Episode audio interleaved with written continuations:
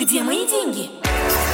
Найти их поможет финансовый терапевт. Где мои деньги? Еще раз всем добрый вечер, дорогие друзья. Мы начинаем нашу традиционную программу «Где мои деньги?». Неделю назад, к сожалению, у нас такой был пропуск, но сегодня у нас все нормально. И Игорь Лупинский, наш финансовый терапевт, у нас в студии. Игорь, привет. Добрый вечер всем.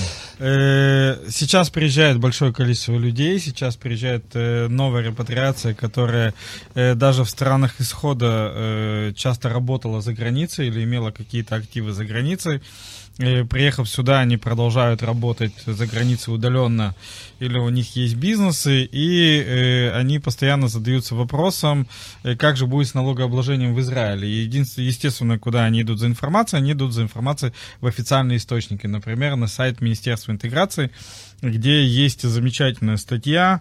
Э, я впоследствии напишу об этом даже пост прям с выдержками. Статья называется «Познакомьтесь с налоговой реформой». Я сейчас на нее смотрю и читаю. Здесь, к сожалению, ошибка на ошибке.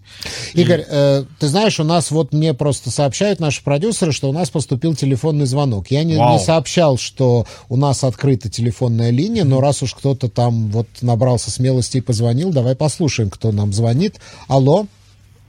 А, добрый вечер. Добрый Меня вечер. Владимир. Добрый вечер. Да, Владимир, пожалуйста, у вас а, вопрос? Э, ребят, слушаю тему вашей программы и вот хочу поделиться проблемой, которая у меня возникла. Я новый репатриант, вот приехал несколько месяцев назад э, в Израиль и столкнулся с следующей проблемой. Э, открыл э, счет э, в банке Дисконт. А, я не знаю, или эта проблема связана только с банком Дисконт, или это общая проблема в Израиле. Так, в чем проблема? Банк... Проблема заключается в следующем, что я физически не могу положить э, деньги наличные к себе на счет. Не через отделение банка, не через карточку, потому что карточка, эта функция в принципе отсутствует, э, чтобы была возможность положить деньги на счет. Плюс в связи со всеми санкциями я не могу перевести деньги из-за границы э, себе здесь в банк. И получается следующая ситуация, что в Израиле очень много всего нужно оплачивать через счет, через карту. Uh-huh. А, и банк говорит, что это правильно и так надо жить. И я с этим, в принципе, согласен. А, но логично, что я приехал за границу с деньгами, но я не могу ими здесь пользоваться, я не могу их положить на счет, не могу платить за квартиру и возникает проблема, собственно, как существовать. Окей, давайте поразбираемся. Во-первых, ситуация известная, ситуация общая, это не связано исключительно с банком Дисконт, тут ни реклама, ни антиреклама никак. Давайте так, для начала э, вкладывание наличных денег на счет. Э, то, что нет такой опции на карте, допустим, это может быть как техническая проблема, так и блокация счета на пользование наличными, э, без, не задав этот вопрос, мы этого не знаем. А чем мотивирует банк отказ принять деньги в кассе, например? Можно ли прийти а, в кассу и положить деньги? Да, объясняю. Э, как раз первый комментарий по поводу самой карты. Банк говорит, что они заблокировали эту функцию как угу. раз для того, чтобы не было возможности положить новым репатриантам деньги на счет. То есть они говорят, что есть какой-то либо а, приказ, либо, я не уверен, что это на уровне закона сделано, но mm-hmm. факт остается фактом, что у них есть сверху какое-то распоряжение, которое запрещает новым репатриантам либо переводить деньги себе на счет, а, либо классика. Не, нет такого Вы знаете, да, вот я тоже думаю, Владимир, я живу в Израиле больше 30 лет, я тоже думаю, это какое-то просто поражение в правах, такого быть не может да. Такого, да, такого не может быть э, в принципе. Где деньги? В описании подкаста вы можете найти больше информации о нашей школе и задать свои вопросы по указанному номеру WhatsApp мессенджера. Э, к новым репатриантам, в принципе, э, эта история может быть исключительно в индивидуальном порядке, э, поэтому распоряжения такого не было, нет и никогда не будет. Соответственно, в данном случае я могу только сказать, что самый удобный телефон это 053 712 2236. Это WhatsApp или Telegram школа, и то и другое находится на этом номере 053 712 2236. Напишите, нужно случай разбирать индивидуально, потому что э, у банка могут быть э, претензии лично к вам для того, чтобы они наложили подобные, э, назовем это санкциями. В общем плане, в общем порядке такого в принципе не может быть. И если банк, от, извините, использую слово, отмазывается от вас отговорками типа «у нас есть распоряжение, поэтому мы этого не делаем», то в принципе задача заключается в том, чтобы выяснить, что конкретно, э, то есть какие конкретно претензии они к вам имеют. Э, то, что вам озвучивается, абсолютно не актуально и неадекватно.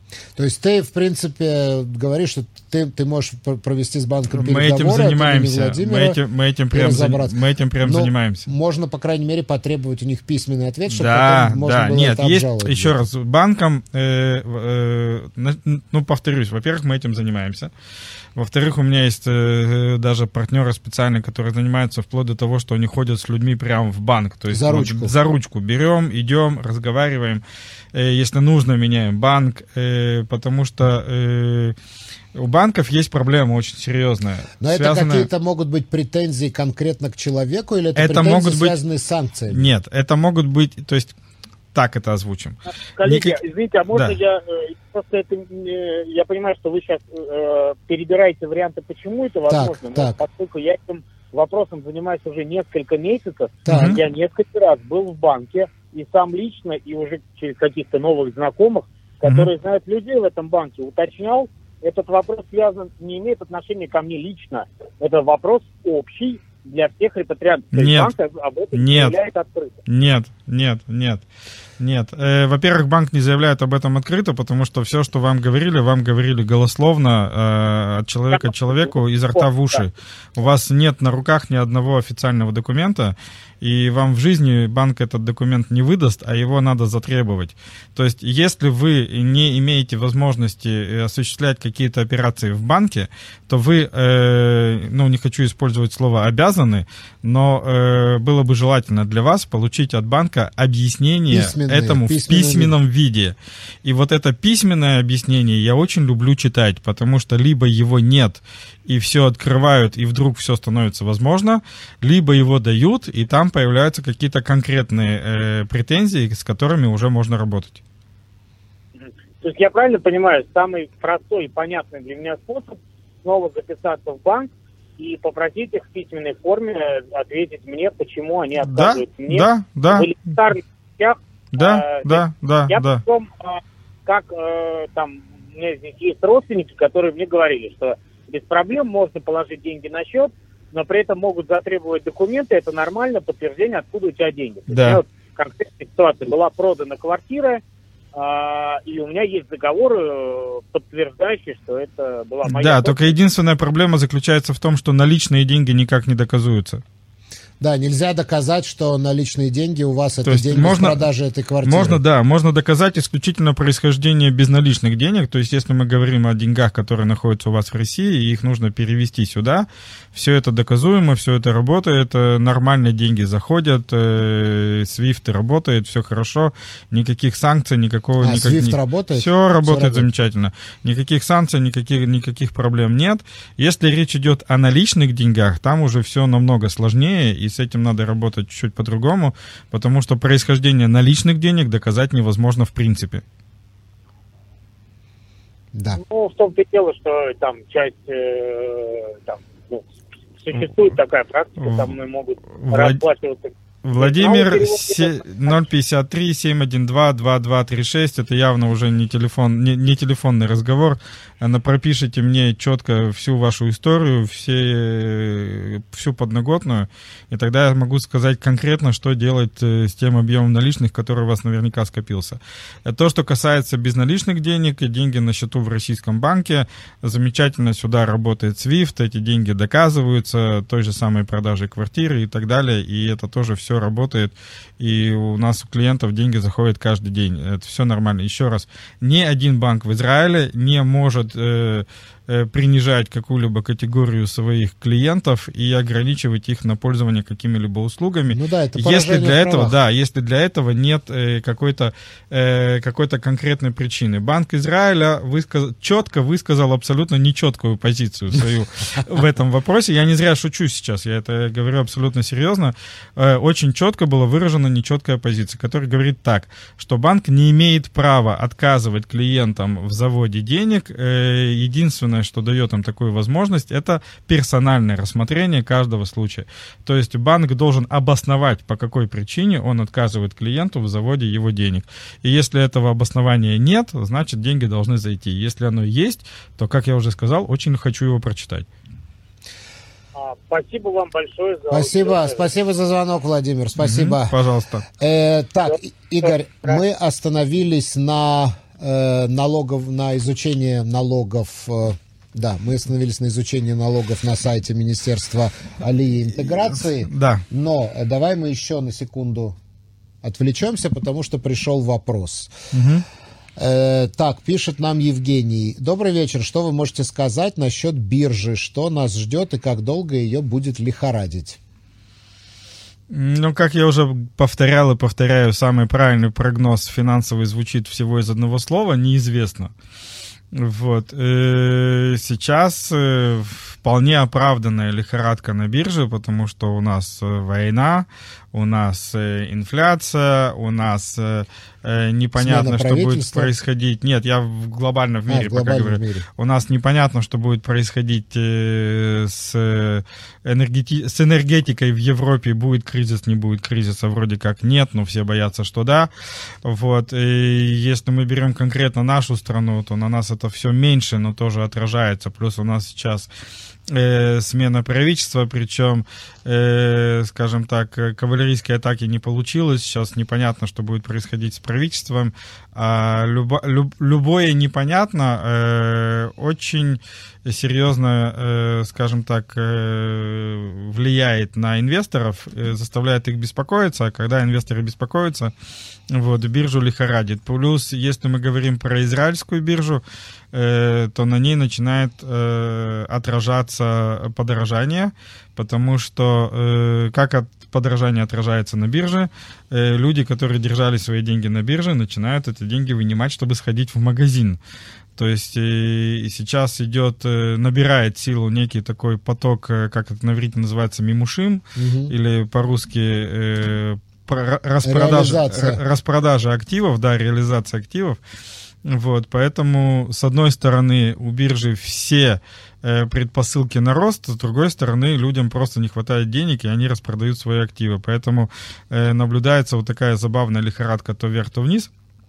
И, скорее всего, еще раз, э, самый точный прогноз это неизвестно, но, скорее всего, нас э, э, в мире Э, ждет подобная лихорадка как минимум до следующего лета, э, скажем так, где-то до марта-апреля месяца, то есть когда Европа пройдет зиму и будет понятно, что происходит и налажены ли э, все энергетические потоки, как это было раньше, вот. А нас конкретно будет лихорадить ближайшие тоже месяца три, пока будет непонятно, что у нас с правительством, с бюджетом, с налогами, соответственно, э, потому что есть огромное количество реформ, которые сейчас вроде как под знаком вопроса, намечаются какие-то новые реформы. Короче, пока мы не поймем, э, мы в данном случае экономика не поймем, в какую сторону и с какой скоростью мы идем, биржа тоже будет находиться в подвешенном состоянии.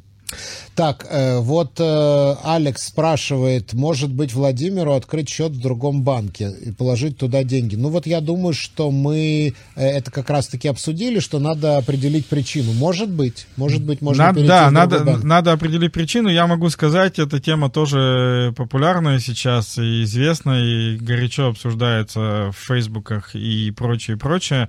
И я проводил даже специальные эфиры на эту тему, и здесь самое, что самое забавное во всем этом, что чаще всего люди сыпятся и подпадают под какие-то э, ограничения, санкции и непонимание с банком исключительно за счет э, языка, за счет того, что говорится в банках, как озвучивается происхождение денег, как озвучиваются планы на жизнь.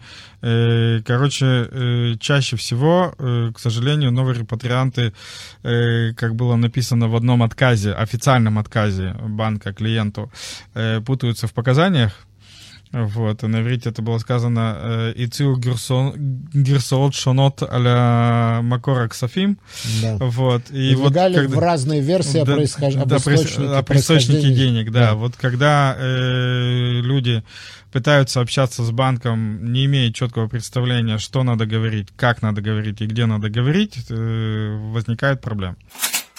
Где мои деньги? Значит, э, в чем заключается путаница? И я потом зачитаю прям текст э, с сайта. Э, существует и достаточно давно, это уже прям не супер реформа, это достаточно старый закон, если мне не изменяет память 2007 года, э, о защите активов новых репатриантов. То есть новый репатриант или э, возвращ... гражд... вернувшийся гражданин, Тушав Хузер, э, э, получает на определенный период э, защиту от того, чтобы отчитываться о своих активах за рубежом. Новый репатриант получает эту защиту на 10 лет, э, вернувшийся гражданин на 5 лет. То есть в чем суть? Суть в том, что приехав сюда, мне вовсе не обязательно рассказывать налоговые, что у меня там есть пароходы, заводы и так далее. Они у меня как бы появляются через 10 лет. То есть вот ничего не было, mm-hmm. через 10 лет хлобысь и появилось. И с этого момента я начинаю об этом заявлять. Э, я не отчитываюсь об активах, и, соответственно, я не обязан отчитываться, и уж тем более раз отчитываться, то и платить налоги с доходов с этих активов. Это очень важно, потому что именно с доходов с активов, не просто с доходов, полученных за границей. И вот пошли по сайту написано «Освобождение от налогов и отчетности по активам и доходам, полученным за пределами Израиля». Как думает человек? У меня работаю С активов в Европе. и доходов. Да, ну человек как думает? Я работаю в Европе, окей? У меня, я в Европе получаю зарплату. Э, где находится предприятие? Ну, за пределами да. Израиля, да? Я читаю э, доходов, э, полученными за пределами Израиля. Я же доходы вроде как за пределами Израиля получаю. Поэтому мне ничего не надо платить, никаких налогов, я молодец. На самом деле нет. Существует э, в налоговом кодексе статья, которая очень-очень-очень э, железобетонна. И как бы ее не пытались, как бы я в свое время тоже э, пытался найти какие-либо дополнительные формулировки, нет. Статья звучит очень простым образом. Любой доход, полученный на территории Израиля, облагается налогом в Израиле. Точка. Угу. Теперь. Человек, который сидит на территории Израиля и работает в интернете, он, внимание, где находится? В Израиле. На территории Израиля.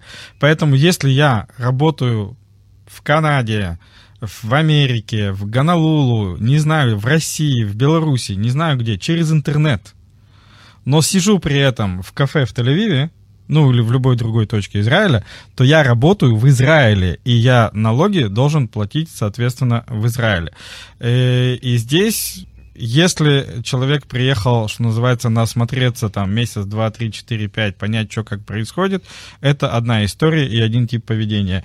Если я приехал, что называется, надолго поселиться и уже понимаю, что я связываю свою жизнь полностью с Израилем, то имеет смысл э, либо оформлять ИП, то да. там или эсэк у нас, и оформлять это правильно, и начинать декларировать эти доходы. И кому интересно сделать это правильно, опять-таки 053 712 2236, но нужно знать, что все, что происходит на территории Израиля, облагается налогами на территории Израиля. Освобождение только от самих активов и от доходов, полученных от этих активов. Кстати, если э, человек торгует на э, там американской бирже, например, но торгует при этом сам, это тоже э, доход, полученный на территории Израиля. Поэтому вот с, территори... с территориальным моментом надо быть очень осторожно. Ошибка номер раз. Ошибка номер два про налоговые льготы, про налоговые единицы. Э, написана старая раскладка, что первый год, первые полтора года 3 единицы, потом 2 и 1. В июле 22 года эта система была изменена. Э, первый год у нас одна единица, а потом Льготная, уже одна одна льготная. льготная единица добавочная, да, а потом уже как было. То есть со второго по три с половиной э, три, потом еще год две, и потом еще год одна. То есть всю эту историю продлили как бы на год, но при этом максимальную льготу перекинули как раз-таки на второй год. Для чего это сделали? Для того, чтобы максимальная льгота была для тех, кто реально остался, а не там первый год потусовался и свалил. Ну, Вот. один льготный балл это тоже льгота. Нет, тоже хорошо. То есть добавили льготную единицу, продлили весь период на год, но все плюшки начинаются сегодня именно со второго года, а не с первого. И еще один, э, одна трактовка, которую я хочу прям зачитать и немножечко по ней покататься. Сейчас, одну секунду. Может, просто на этом сайте Министерства Али интеграции там какая-то устаревшая информация или... Э, может быть, я бы сказал, перевели? не очень точный перевод, на самом Может деле. быть, не очень точный перевод, да. Да. Вот, в соответствии может с налоговой реформой, прям зачитываю, в соответствии с налоговой реформой освобождение от уплаты подоходных налогов, Мгм, подоходных. подоходных Масса. налогов, да, и обязанности подачи отчетов выдается сроком на 10 лет с момента репатриации возвращения в страну израильтян-старожилов и распространяется на все виды имущества и доходов, получаемых за пределами Израиля. Освобождению от налоговых сборов подлежат все категории доходов, включая зарплаты, полученные за работу, проведенные за рубежом. Все, точно нет. Имеется в виду зарплата, полученная за работу, проведенную физически за рубежом. То есть, если я, будучи новым репатриантом, выехал, Физически находишься. физически нахожусь в другой стране и там получаю зарплату, да, я не обязан отчитываться и не обязан платить налоги. Где мои деньги? В описании подкаста вы можете найти больше информации о нашей школе и задать свои вопросы по указанному номеру WhatsApp мессенджера. Э, да, это вопрос задает нам Евгений, который спрашивал тебя о бирже. Еще один вопрос по этому поводу. Может быть, стоит заморозить деньги, которые на бирже до марта? Я не очень понимаю, как это физически сделать. Что значит заморозить деньги, которые на бирже? Ну, я тоже не Ден- понимаю, но я ден- думаю, деньги- что не деньги, продавать... деньги могут, деньги могут находиться в двух состояниях. Либо они находятся в активах, либо они находятся э, в деньгах. Если они в деньгах, то самое время что-нибудь покупать. А не продавать. Да, Ну, вот а я если- думаю, что он имеет в виду заморозить, в смысле не продавать. А если они в активах, то надо посмотреть, в каком состоянии находится актив. Если у него есть потенциал роста, я бы его оставил в покое, как бы ничего бы с ним не делал. Если этот актив э, э, всеми фарами маячит о том, что там Крах. только да, только все вниз и вниз, вот, то естественно продать и купить что-нибудь другое, более интересное. Поэтому биржа это всегда работа, там ничего не замораживается. Так, э, Павел, дайте, пожалуйста, номер Игоря, только помедленнее. Спасибо. Ноль. Помедленнее. Медленнее. Ноль. Да. пять, три, семь, один, два, два, два, три, шесть. Ну, а теперь давай немножко А побыстрее. теперь побыстрее. Ноль, пять, три, семь, один, два, два, два, три, шесть. Да. И уважаемому Павлу я Мы прямо на WhatsApp отправили его да, отправил, прям текстом. Прям да. текстом. Ему отправил на всякий случай, если было недостаточно медленно. Дорогие друзья, 050-891-1064, наш номер WhatsApp мессенджера. Пожалуйста, пишите, задавайте ваши вопросы. Еще по налогам есть что Да, я, добавить? ну, Да. я вернусь к любимому сайту. Так вот, еще раз они выдали там э, категории доходов, которые не надо заявлять и не надо платить налоги. Я сейчас пройдусь по всем, э, чтобы немножечко м, обрисовать ситуацию. Так, зарплаты, полученные за работу, проведенную за рубежом, друзья, физически, если вы находитесь за рубежом, да. Если вы находитесь в Израиле, работаете через интернет, надо платить налоги в Израиле. Доходы от бизнеса, функционирующего за границей, только при условии, если бизнес функционирует отдельно от вас. Если это бизнес вас, или если вы вообще самозанятый, то есть если вы являетесь бизнесом и находитесь при этом в Израиле, и если вы что-то делаете для этого бизнеса и находитесь в Израиле, то налоги надо платить в Израиле. Доходы от инвестиций, вложенные за границей. Галочка, действительно, не надо. Э, инвестировали все доходы, которые вы получите с этих инвестиций, 10 лет мы никому не показываем, не рассказываем, никому это не интересно. Вы освобождены. Дивиденды от иностранных ценных бумаг. Аналогично, никому не надо, все хорошо, это все, что работает самостоятельно. Доходы от сдачи зарубежного имущества в аренду. Аналогично, никому не показываем, это все правильно, все хорошо. Э, получаемые за рубежом гонорары. Опять-таки, если это гонорары за деятельность, которая была осуществлена физически за рубежом, да.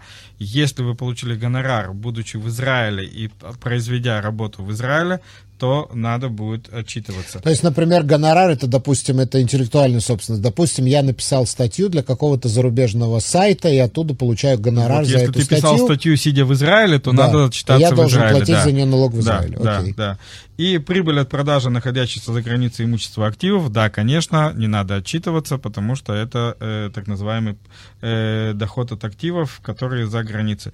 То есть вот из раз, два, три, четыре, пять, шесть, семи пунктов, три были не очень точные. Ты знаешь, я знаю, что э, новые репатрианты, довольно много новых репатриантов, э, Россия, Украина, Беларусь, которые приехали там последние годы, там, скажем, последние пять лет, э, они продолжают работать на удаленке со своими клиентами, скажем, преподавать что-то, угу. э, психологи. Да. То есть они работают со своей клиентурой, и те им платят, как платили раньше, угу. но ну, все это, естественно, удаленки, особенно во время короны это стало очень популярным. Они должны с этого платить налог в Израиле. Да, они обязаны платить налог в Израиле, поэтому нужно оформлять ИП, нужно оформлять то, что у нас называется ЭСОК, делать это правильно, понимать, как это работает, для того, чтобы минимизировать свои налоги.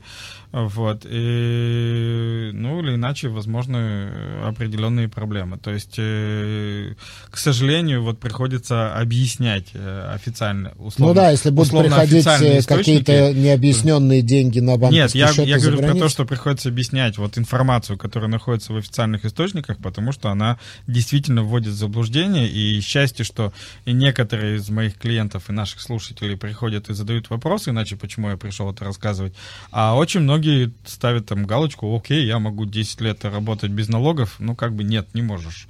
Ну да, ну да, ну да. То есть э, все равно надо отчитываться и все равно... Так, э, э, еще раз напоминаю, 050-891-1064, дорогие друзья, вы сегодня хорошо пишете, но вот продолжайте в том же духе, чтобы нам было о чем говорить, и не оттягивайте до конца программы, потому что потом, когда две минуты остается, то начинается это галопом по Европам. Я хочу с тобой обсудить другую тему. У нас опять, как говорят, рост безработицы, потери рабочих мест. В октябре безработица составляла 4,3%. Это рекорд почти за последний год, за последние 11 11 месяцев. Ну и мы слышали такие громогласные увольнения по всему миру. Мета увольняет работников, Facebook. Uh-huh. Вот сейчас Amazon заявил тоже будет увольнять uh-huh. тысячи работников, в том числе, видимо, и в Израиле. Ну, Но что у нас происходит с безработицей? Э, ну, безработица у нас, э, как мы видим, подрастает. Э, этому есть объяснение, которое мы озвучили уже в начале программы. Извини, что... вот в сентябре было 3,9%, а в октябре уже 4,3%. 4,3%. Рост на 10%, по большому да. счету. Да. Вот. Это может быть, в принципе, с одной стороны, статистическая погрешность некоторая, потому что октябрь месяц все-таки праздники.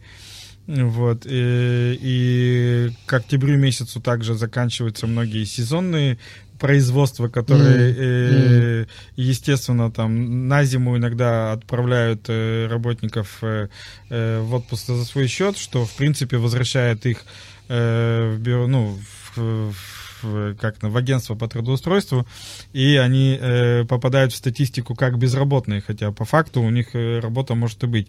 Э, но в любом случае, как я уже сказал, мы сейчас находимся в периоде, и этот период ближайшего полугода, когда вообще, в принципе, израильская экономика, израильский рынок будет э, э, в некотором ситуации, в, в некотором положении такого волнения и, и непонимание, что происходит и что будет происходить, э, это, естественно, обусловлено политическими событиями, и пока новое правительство не сформируется раз и не предложит э, свой уже новый вариант бюджета 2, возможно абсолютно любые события, и включая и рост безработицы и так далее, и так далее. Потому что на сегодняшний день э, кредиты дорожают, то есть инфляция э, поднимается, э, соответственно, падает покупательская способность, соответственно, с одной стороны падают продажи, с другой стороны дорожают кредиты, то есть поддерживать себя на плаву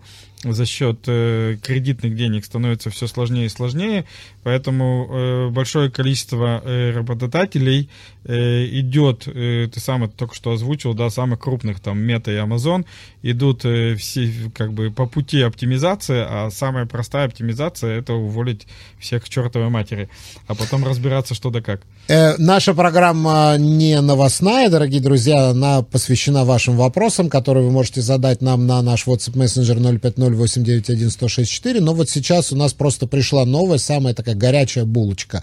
Десять минут назад э, Центральное статистическое управление Израиля публиковало новые данные. Вот инфляция у нас теперь в годовом исчислении составляет 5,1%. За последний месяц инфляция выросла у нас на 0,6%. И еще такая интересная штучка. Темпы подорожания недвижимости, квартир у нас составляют теперь в годовом исчислении 19,8%. То есть почти 20% годовых. Это просто охренеть. охренеть да, можно хором это закончить. Да. Э, ну, в принципе, принципе, про подорожание квартир мы говорили, это предполагалось. Э, есть надежда, что в следующем году это все-таки затормозится и сниженная покупательская способность э, тормознет общее подорожание. Вот. Э, про 19,8 говорю, то есть это не цифра, которая родилась вчера, она в принципе была, и она пока остается. Хорошо, что она не стала больше, скажем так. Она была, была озвучена уже в предыдущие месяца.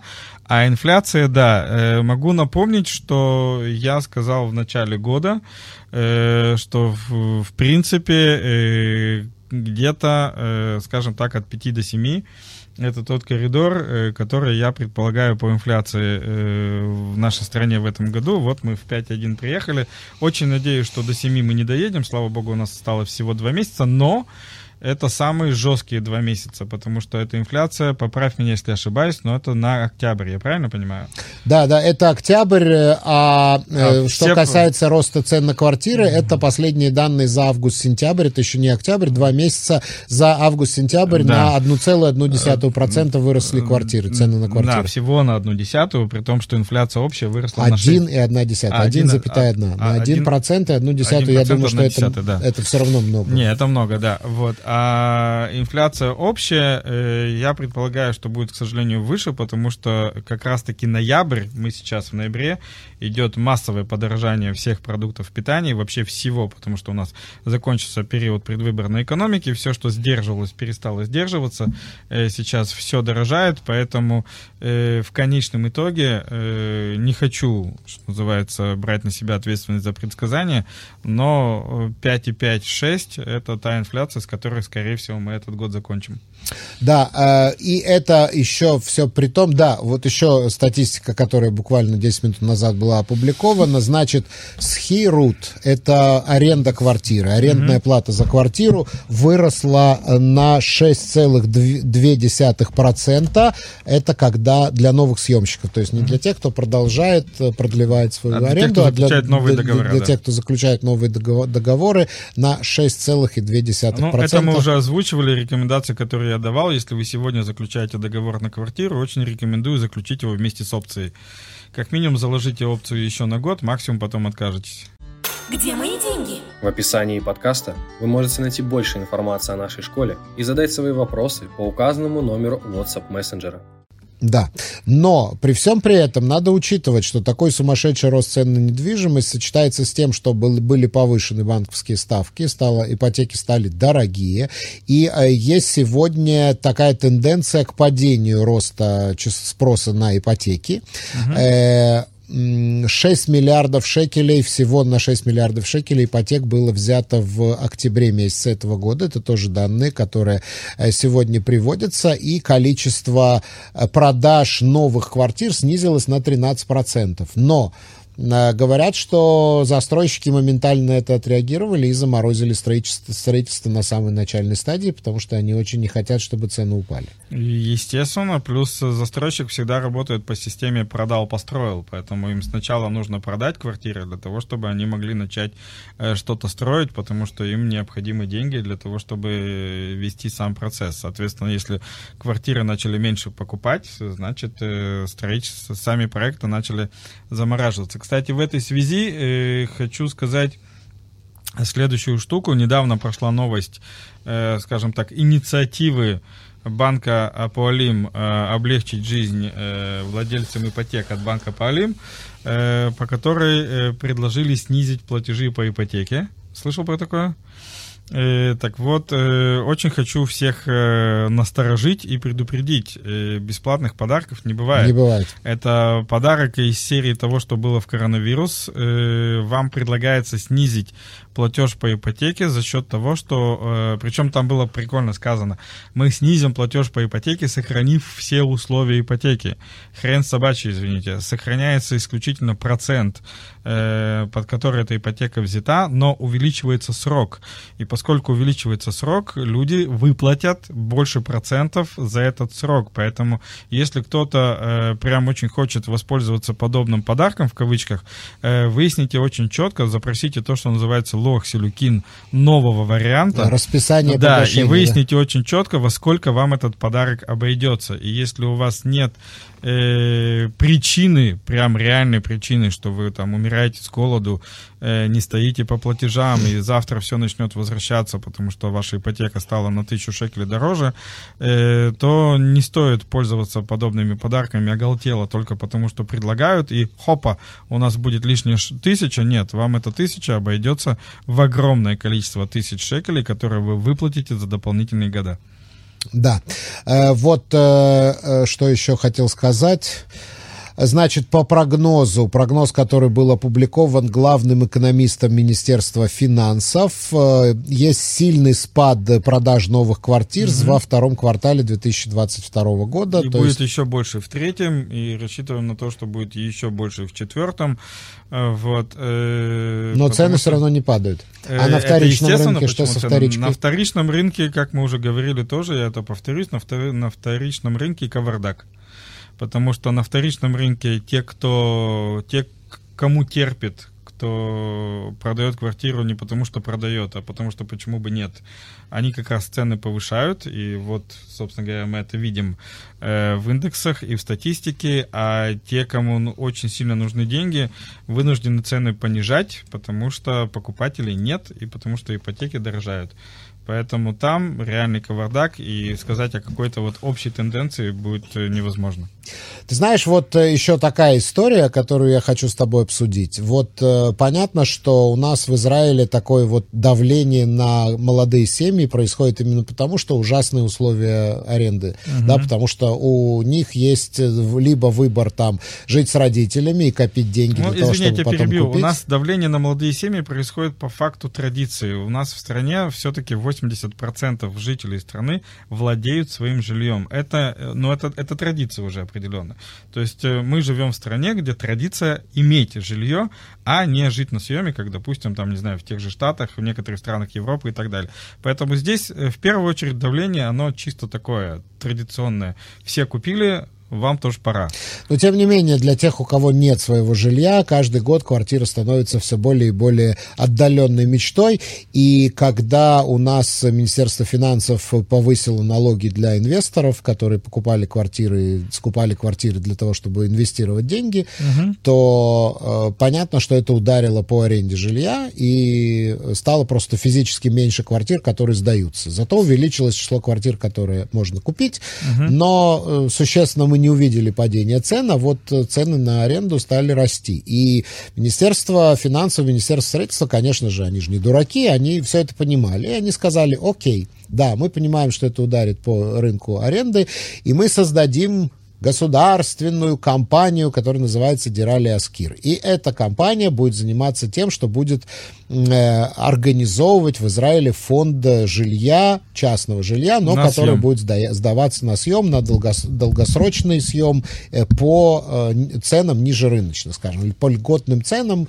Э, кое-где у нас уже появились такие проекты, где можно снимать квартиру, там надо выиграть тоже какую-то лотерею и так далее, и так далее. Но, что интересно, эту компанию, ну, ее пока не закрывают, но там просто уволили председателя, весь совет директоров, всех разогнали, потому что им поставили задачу э, организовать в стране 150 тысяч квартир, а они вот всей своей бурной деятельностью сделали 10 тысяч квартир. То есть в 15 раз меньше, чем было запланировано. В общем, все это Странно, что 10 сделали между нами. всю эту богатель, богадельную решили. Ну, там своя была вну- внутренняя жизнь, очень бурная, интриги там и так далее, там кого назначать, как политика, все там, все там было, как в любой государственной компании, да, когда у нас создают государственную компанию, то нет надежды, что какая-то проблема будет разрешена, тем не менее решили тупо пойти вот по этому пути.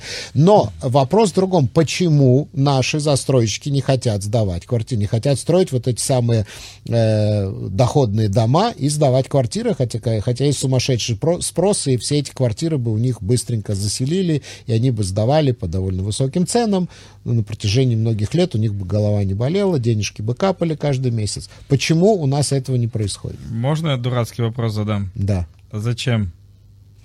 Ну, не ну, знаю. давай, нет, давай возьмем с тобой калькулятор. Ну, самый простой калькулятор. Ну, зачем-то щас- же есть вот эти доходные Нет, я нет, дома стой, в разных стой, стой, странах я щас- мира. Нет, они, конечно же, есть. Э, Но опять-таки вопрос традиций, который у нас абсолютно обратно. Вопрос э, доходности и вопрос соотношения цены съема и цены продажи, которая у нас абсолютно э, неадекватная в стране. Вот давай возьмем определенный вот момент. Допустим, квартира стоит миллион. Да, я застройщик. Мгм. Квартира стоит миллион. То есть у меня есть вариант продать квартиру за миллион, получить деньги сейчас и пойти дальше с ними что-то делать. Правильно? Мгм, Правильно. За сколько я могу сдавать квартиру, которая стоит миллион? Ну, в лучшем случае, если я подпрыгну, если это прям шикарная квартира, сколько? Три тысячи? Три тысячи в месяц. Я делю это дело на три тысячи. Даже больше, я думаю. Нет, не больше. Не больше. делю это дело на 12 месяцев. Мне надо 27 лет, чтобы получить свои деньги. Зачем?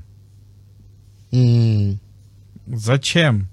Я буду растягивать эту историю на 27 лет, если у меня бешеный спрос и на продажу тоже. Мне проще это продать.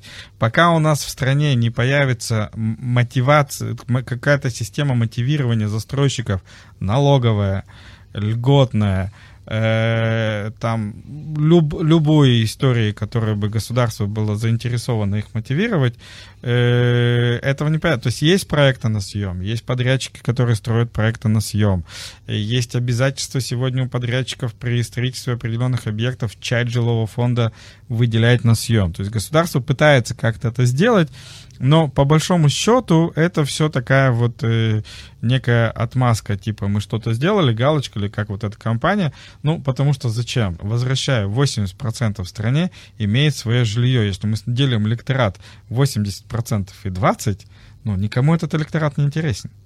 Ну, дело же не только в электорате. То есть я, я так понимаю, как? что я так понимаю, что если бы, скажем, у нас, то есть как бы вот другого выхода я просто не вижу, государство посредством какого-то там условного Амидара или Амигура э, у застройщиков часть проекта в каждом проекте бы выкупала, скажем, за какую-то цену и потом брала на себя все заботы по тому, чтобы это все сдавать и э, Да нет, давай сделаем очень, собирать да- деньги. да- давай сделаем очень просто, да, все всегда упирается в деньги. Можно посмотреть вокруг. Вот э, ты продал, я застройщик, да, у меня компания, я плачу 23% с прибыли.